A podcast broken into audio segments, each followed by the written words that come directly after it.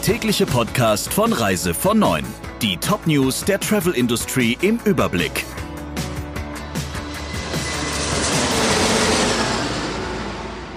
Mit Ursula Lampe, schönen guten Morgen. Die Bahn verkauft den Veranstalter Ameropa an die Münchner Holding Liberta Partners.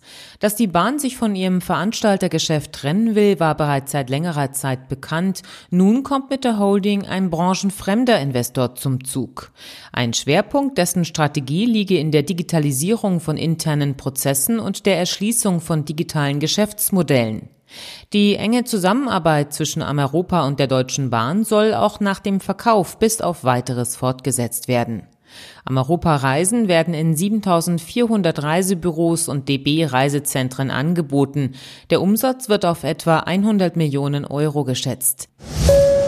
Die Angst vor dem Coronavirus ist kein Grund, einen Anspruch auf einen kostenlosen Rücktritt vom Reisevertrag geltend zu machen.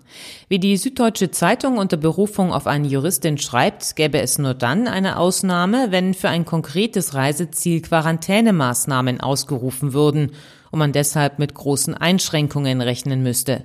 Das sei derzeit aber nicht der Fall. Wie die SZ weiterschreibt, stehen die deutschen Reiseveranstalter und Lufthansa wegen des Virus in China im Austausch mit den Behörden. Die Zahl der Anfragen besorgter Kunden hält sich bislang aber offenbar in engen Grenzen.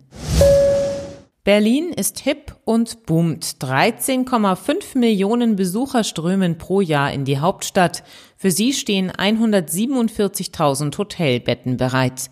Damit steht Berlin einsam an der Spitze. Schaut man jedoch auf die Hoteldichte, also das Verhältnis von Betten pro Gast, ergibt sich ein anderes Bild.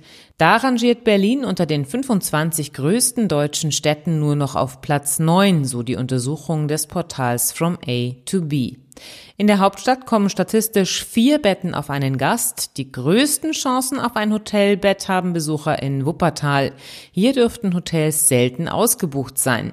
Nicht viel anders ist es in Wiesbaden und Duisburg. In Hamburg, München, Frankfurt, Düsseldorf und Köln könnte es dagegen bei der Zimmersuche öfter mal eng werden. Der Hotelkonzern Accor hat sich verpflichtet, innerhalb von zwei Jahren auf Einwegplastik zu verzichten. Noch in diesem Jahr sollen beispielsweise Plastikfläschchen für Pflegeartikel und Plastikbecher aus den Hotelzimmern verschwinden.